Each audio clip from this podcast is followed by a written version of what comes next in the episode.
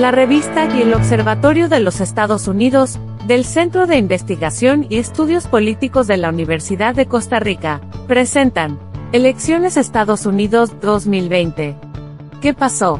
Con los analistas Juan Manuel Muñoz y Constantino Urcullo.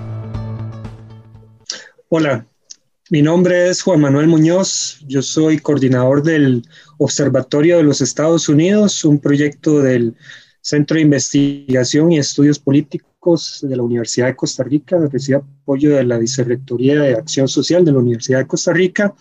Y hoy con el auspicio de la eh, revista este, tengo eh, el honor de compartir este espacio con ustedes y nos acompaña el fundador de este proyecto, el proyecto Observatorio de los Estados Unidos, Constantino Urcullo, que todavía es un colaborador, un colaborador nuestro. Con, con don Constantino vamos a hacer un análisis, tratar de dar sentido a lo que sucedió el pasado 6 de enero de 2021 en Estados Unidos algo inédito, algo inédito en la política estadounidense, por lo menos de, los últimos 200 años. Eh, un grupo de manifestantes entra al Capitolio eh, cuando se estaba certificando la elección de, noviembre de 2020, donde se iba a declarar electo a Joe Biden, el candidato demócrata.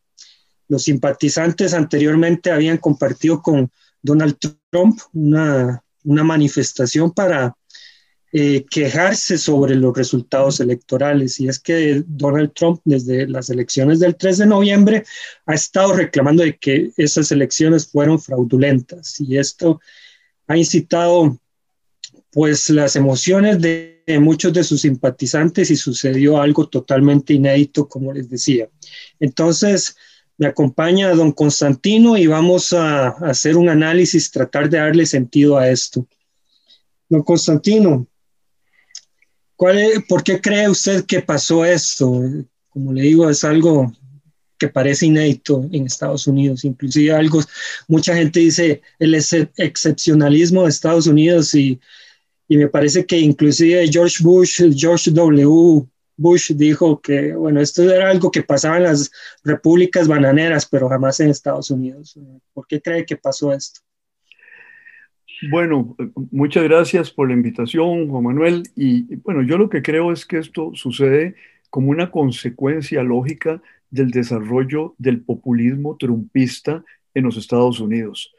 Trump eh, llega al poder movilizando este, el descontento de grandes masas de los Estados Unidos, rurales y de clase trabajadora en, estados que se habían desindustrializado como consecuencia de la partida de las este, empresas hacia eh, eh, otros países en el marco de una globalización acelerada. Entonces él moviliza ese malestar. Generalmente esas son poblaciones que se llaman en Estados Unidos de, los rednecks, es decir, son básicamente trabajadores blancos de cuello azul que estaban desempleados este, y, y eh, logra movilizar el descontento de esos sectores de la población por su situación económica, ausencia de empleo, con las élites de los Estados Unidos, tanto las élites urbanas como las élites eh, eh, universitarias, y él, se transforma, irónicamente, un gran millonario se, se transforma en la voz que amplifica el descontento de esos sectores y al transformarse en su voz los moviliza. Bueno, él creyó que eso iba a durar más de cuatro años y no le duró los cuatro años porque la reacción de la sociedad norteamericana, si bien no fue tan abrumadora como se pensaba en, las elecciones en contra de Donald Trump, porque, bueno, eh, Donald Trump sacó 74 millones de votos, no es, no es una bicoca, ¿verdad?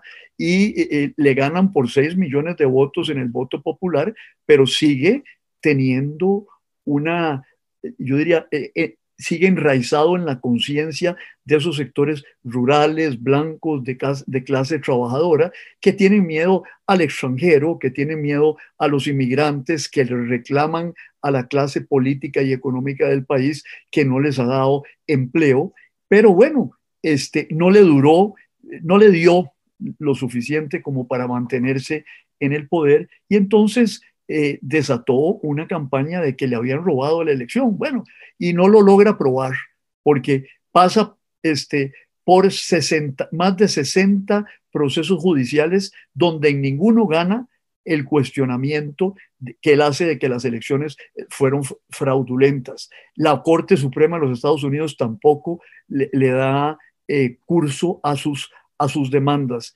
Y sin embargo, sigue insistiendo en que le robaron la elección. Y es tal el grado de, adhesión de sus seguidores que le creen el cuento, le creen la teoría conspirativa de que le robaron las elecciones sin pruebas.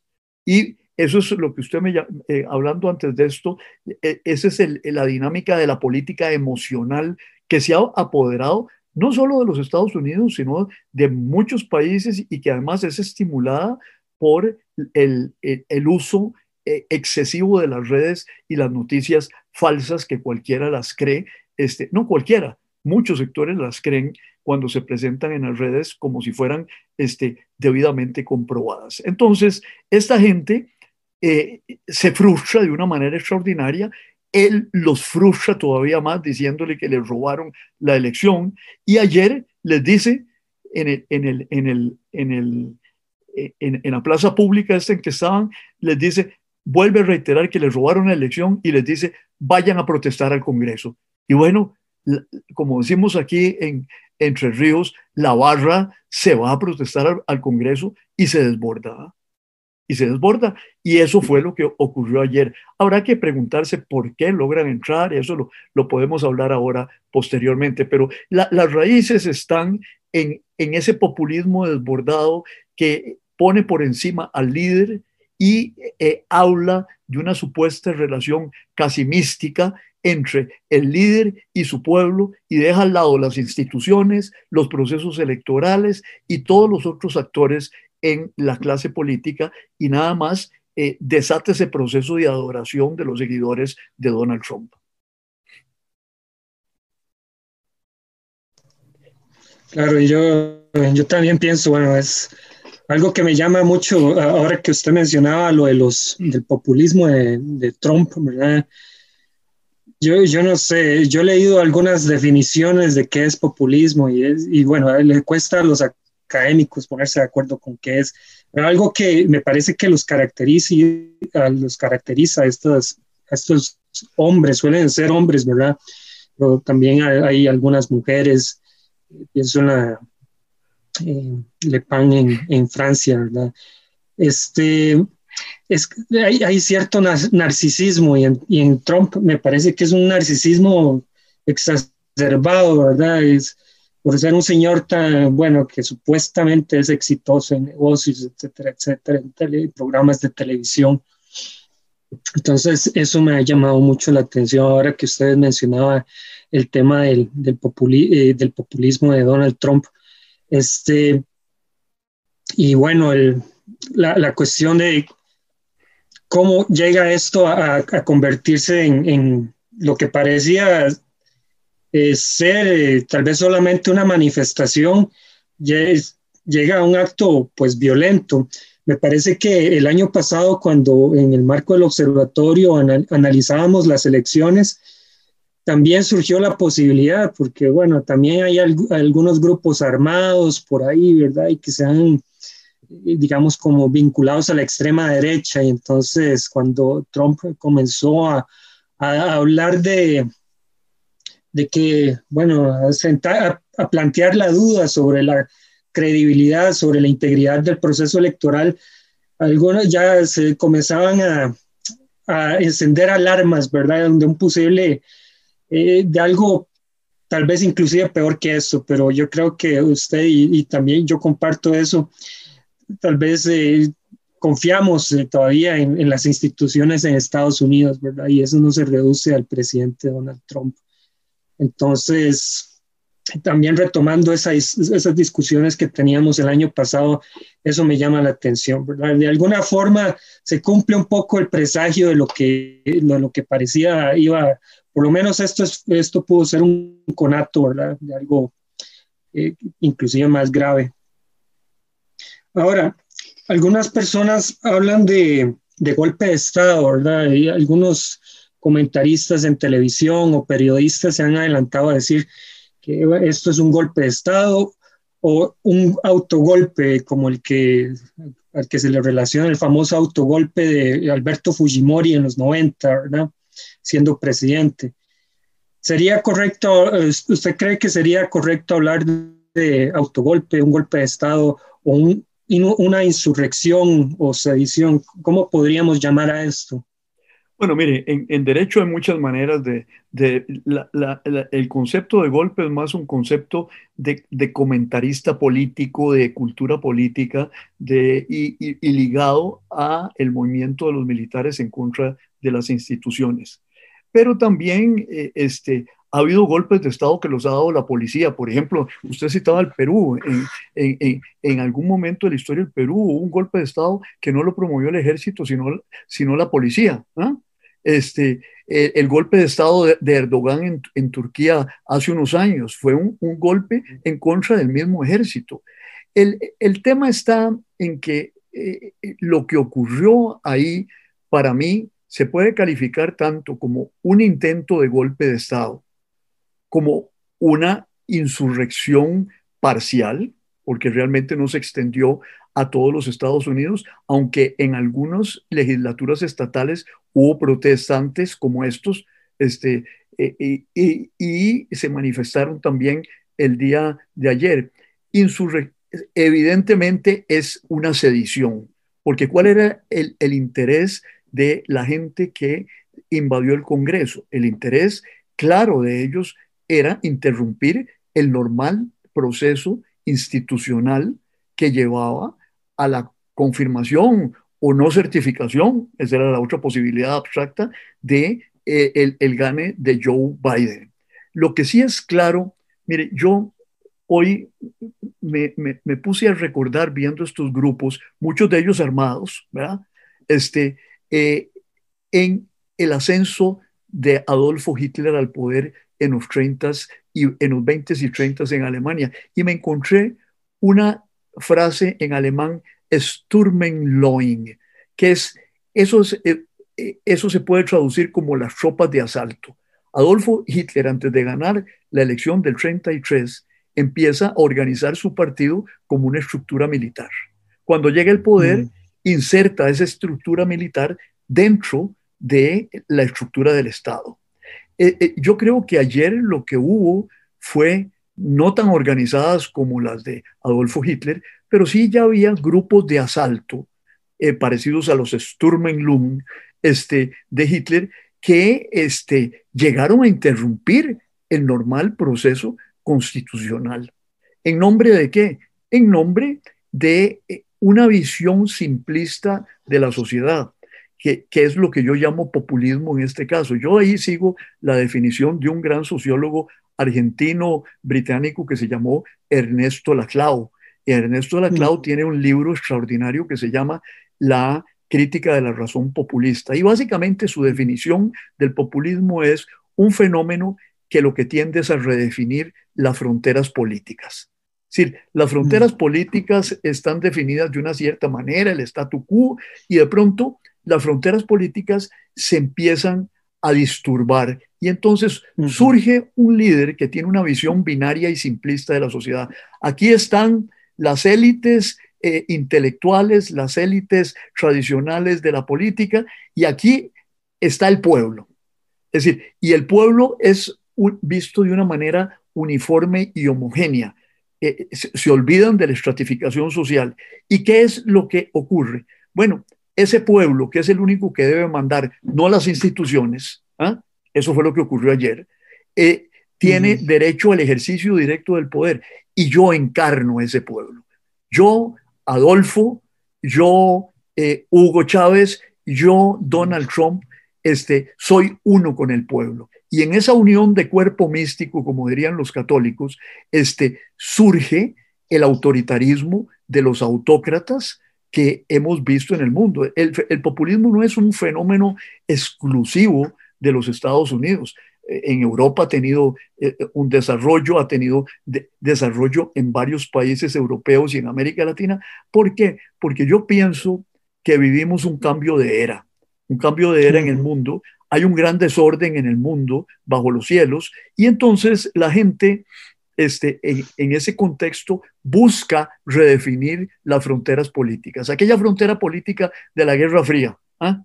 donde por un lado el bloque socialista y otro lado el bloque capitalista, esa, esa frontera desapareció. Los Estados Unidos ocupan casi en una década un poder predominante, pero es insuficiente, tanto que lleva este, a decir a, Obama en algún momento, eh, nosotros este, ya no podemos dominar el mundo, pero el mundo no puede funcionar sin nosotros. Esta es más o menos la, la frase. Pero toda esa cuestión histórico global afecta los procesos políticos en los países más diversos y particularmente en los Estados Unidos, que está poco a poco perdiendo su papel de potencia hegemónica.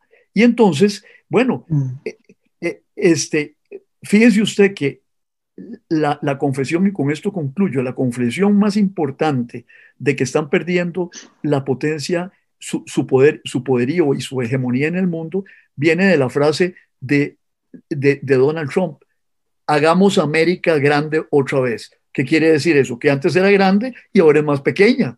Entonces, y revela una gran frustración de haber perdido una posición y entonces le, dice a los que perdieron posición adentro en, en, estratificación social interna y que sienten que los Estados Unidos le está perdiendo internacionalmente, mire, yo les voy a, a restaurar el orgullo perdido. Y entonces crea una situación de polarización y de polaridad que es lo que provoca estos acontecimientos. Sí, es curioso también, este, mencionaba usted que bueno, eh, ya no es aquella situación binaria alrededor del el tema económico, ¿verdad? O la ideología económica eh, que defendían Estados Unidos, ¿verdad? Eh, y el, digamos, el mundo capitalista y la ideología socialista, ¿verdad? Representada por pues, la, Unión, la Unión Soviética. Ahora los temas parecen ser más complejos, ¿verdad? A pesar de que algunas de las causas que, que provocaron, digamos, el, ascenso del nazismo que usted mencionaba, ¿verdad? Eh, la gran depresión, la desigualdad económica, pobreza, etcétera, etcétera. También, eh, no en la misma magnitud, eh, probablemente, pero algunas de esas causas estructurales en la sociedad persisten ahora, pero ahora también tenemos el, el fenómeno, el fenómeno de, algunos dicen, el, la revancha cultural, ¿verdad? Que, en los últimos 30, tal vez 40 años ha habido cambios significativos en las, las creencias y los valores, especialmente en grupos pues, de clase media, clase media alta, ¿verdad? un cierto nivel educativo así, y que pues se vinculan a valores, eh, me decía el sociólogo Ronald Inglehart, son valores postmateriales, ¿verdad? Y que hay algunos son muy, muy ejemplificadores. la cuestión de la decisión de, sobre, de las mujeres sobre abortar o no, ¿verdad? El derecho, que si se les debe reconocer el derecho a abortar o no, ese es tal vez uno de los más famosos. Entonces, eh, ahí como eso le agrega complejidad a todo esto del populismo y a la, a la polarización, que no, no es solamente de, los que tienen contra los que no tienen y el resentimiento social, sino que también es lo que debería de prevalecer, los valores que deberían de prevalecer en una sociedad. también lo veo un poco aquí, se mencionó Europa, pero me, atrevo a decir que en Costa Rica tenemos algo con mucho de eso. No sé si está de acuerdo. No, no estoy de acuerdo. Fíjese usted, ¿qué, qué, qué ocurre en Costa Rica? Tenemos un, un sistema de partidos multipartidista, eh, perdón, bipartidista. Se desploma ese sistema de partidos por múltiples razones, entre ellas muy importantes las los propios errores de esos partidos políticos, la pérdida de, identidad eh, eh, político-ideológica de esos partidos y bueno, surge un sistema multipartidista, pero no se estructura algo claramente definido, sino el PAC que eh, prometía ser un partido fuerte, es un, un partido atravesado por una multitud de, este, de, divisiones e identidades. En el mundo pasa algo así, usted lo decía muy claramente. Mire, la estructura binaria de la, de la ideología socialista versus la ideología liberal eh, eh, capitalista, ya e, e, esa confrontación quedó atrás. Es decir, hoy día es una confrontación de carácter geopolítico entre la potencia del statu quo y potencias ascendentes, la, más importante, la República Popular China, pero hay potencias medias como Turquía, hay una potencia que fue gran potencia y que regresa, que es la, la, la, Federación Rusa, la India surge también con fuerza, entonces el mundo más bien es policentrista, pero eh, no se conforma eh, como se conformó ese, policentrismo después de las guerras napoleónicas en el concierto de Europa, donde las potencias se repartieron Europa y el mundo también y, entraron en el proceso de colonización. Entonces, ¿qué es lo que pasa? A nivel internacional estamos viendo que se redibujan las fronteras políticas. Y en, esa, en, ese proceso de redibujar las, las fronteras políticas surge el populismo de carácter hindú, por ejemplo, en la India. ¿ah? Surge, eh, es, surge el, populismo eh, de, carácter islámico de Erdogan también. Es decir, él, encarna al, país. Entonces, el, tema está en que, como decía el presidente Mao Zedong hace más de 40 años, eh, en una frase clásica decía, hay un gran desorden bajo los cielos. En aquel momento, Hoy día esa frase podría ser requete potenciada, el desorden, el, el, gran, el presidente del Council on Foreign Relations, eh, Richard Haas, escribió un libro hace dos años que se llama El mundo en, en, en, en desorden, A World in Disarray. Digamos, eh, aquí se, lo podríamos traducir en tico, un mundo despelotado, porque no hay orden internacional. Es decir, son una serie de órdenes, internacionales que chocan entre sí y eso afecta profundamente a los Estados Unidos.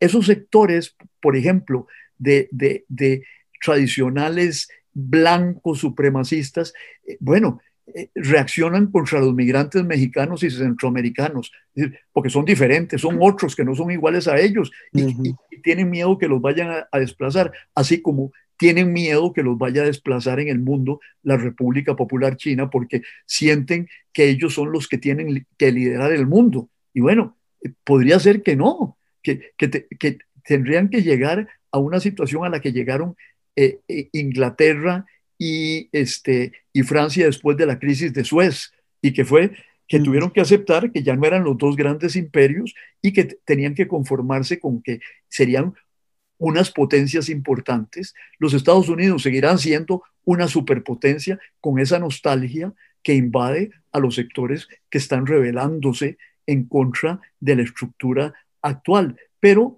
eso crea desorden interno. Y los Estados Unidos no podrán tener una política exterior coherente y ordenada hasta tanto no pongan su casa en orden. Claro. Ahora, ¿qué consecuencias puede traer el, es toda esta dinámica que, bueno, ya la epítome fue ayer, ¿verdad? Pero ya venía, se venía acumulando, la cierta tensión se venía acumulando.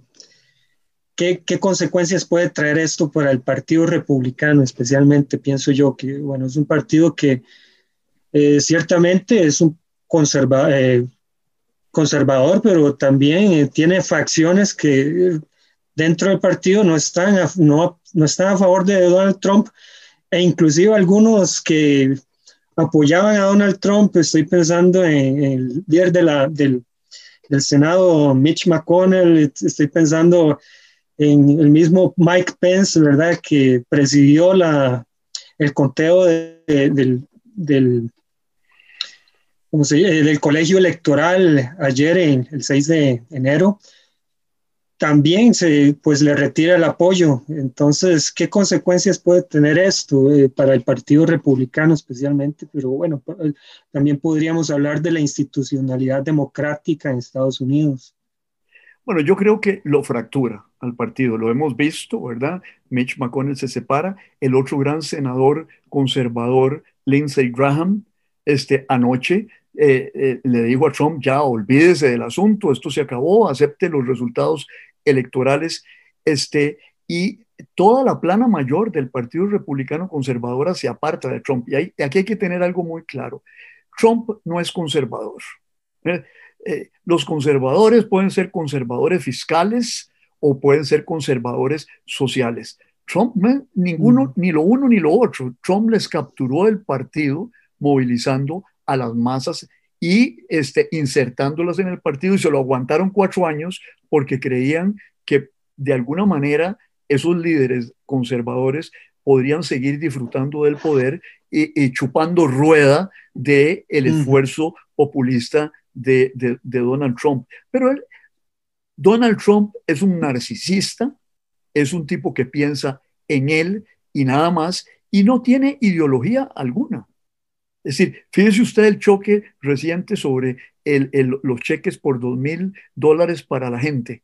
Es decir, ahí chocó con los conservadores fiscales que dijeron, no, son 600, porque es demasiada plata, no queremos gastar tanto en eso. Entonces, yo creo que el, partido va a tener que buscar otro, conservador eh, eh, tradicional, que es Mitt Romney, eh, enfrentado a Donald Trump. El, partido va a tener que volver a buscar su identidad más allá de esa personalidad específica de Donald Trump que logró eh, movilizar votos, pero ahora tendrá que buscar otra identidad y además va a tener un problema, y es que el 40% de los republicanos este, e, este, entrevistados este, creen que le robaron las elecciones ¿ah? y van a estar movilizados detrás de Donald Trump.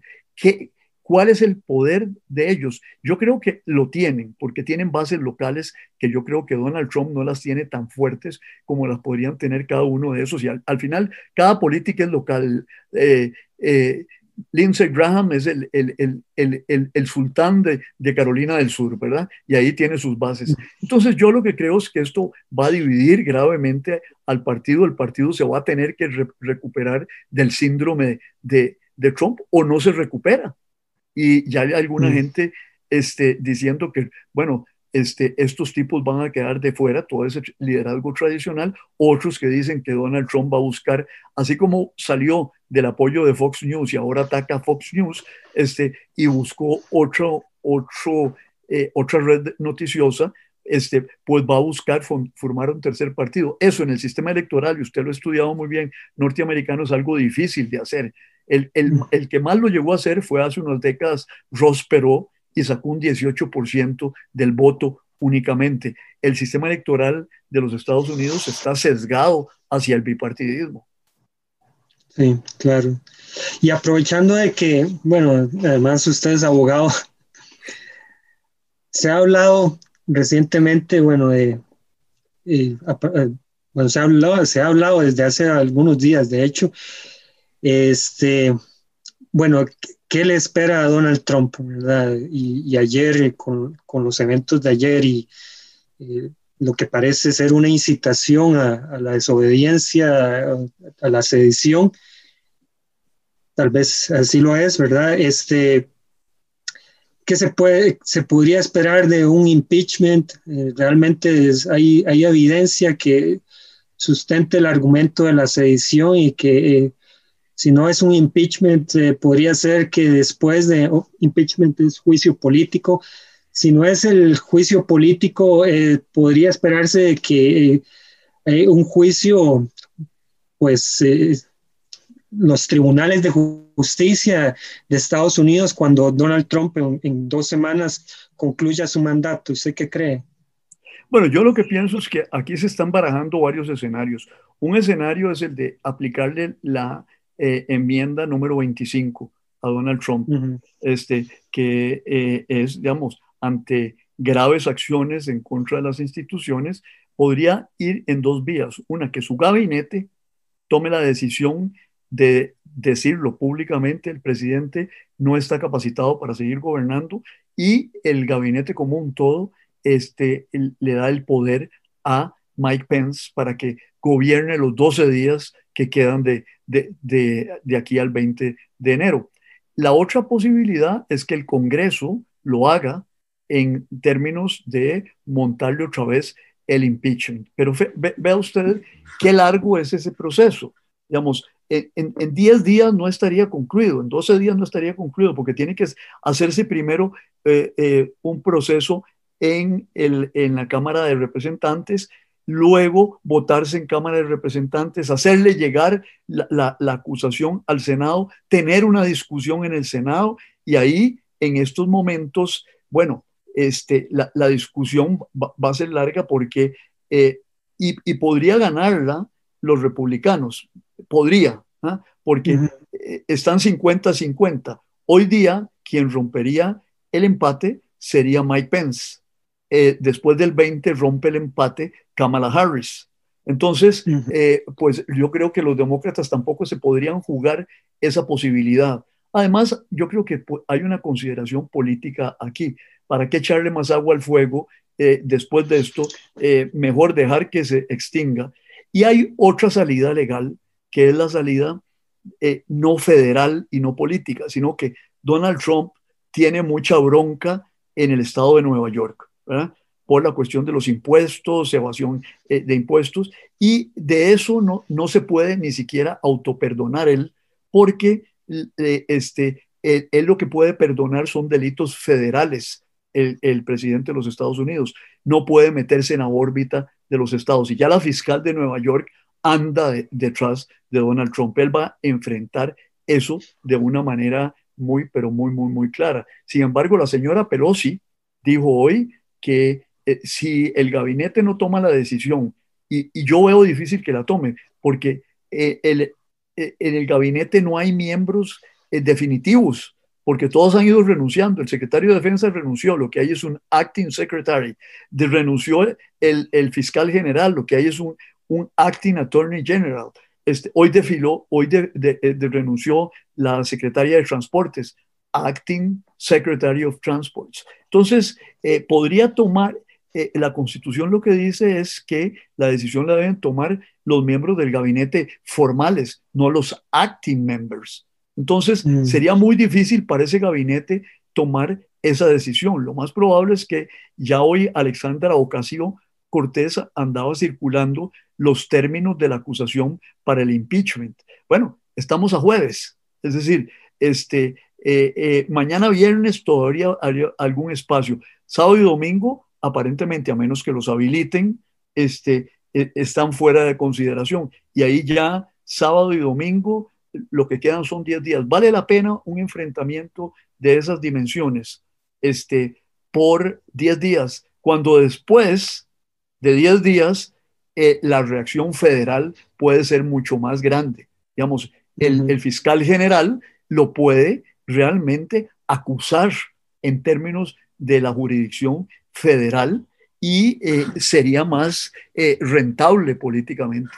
Yo, eh, digamos, todas esas cosas se están barajando. Yo no sé cuál va a ser el escenario final, pero la, realidad es de que la gente, inclusive los resultados de la votación de ayer objetando el conteo electoral son abrumadores. 96 a 3, 96 a, a 6, eh, creo que era el, tema, en uno cambia a 7, pero el, el Senado unánime prácticamente en contra de Donald Trump. Hace un mes no hubiésemos visto ese panorama. Entonces alguien podría querer tomar partido de esa votación y de ese rechazo, que es un rechazo unánime de la población norteamericana porque les desacralizaron el templo de su democracia. Muy interesante, eh, de verdad. Le agradezco muchísimo, eh, don Constantino. este, bueno, de coordinador a, coordinador, es un placer tenerlo nuevamente aquí en el observatorio y espero que podamos seguir colaborando este año. Se promete ser un año muy interesante en la política de Estados Unidos y, y bueno, las implicaciones que tiene eso a nivel global, ¿verdad? Inclusive para Costa Rica. Ciertamente, eh, Juanma, y bueno, yo me, como usted lo sabe, yo me pensiono en marzo, pero el, el, observatorio eh, de alguna manera es mi criatura y, y, no la voy a abandonar en, en, en la tormenta ni, ni, ni, me voy a olvidar de, porque me parece que es un proyecto muy importante para la universidad y para el país. Ahí estaré. Excelente. Bueno, me despido y, le doy le doy las gracias también a la revista por, por auspiciar este espacio. Gracias. Hasta luego. Gracias a usted.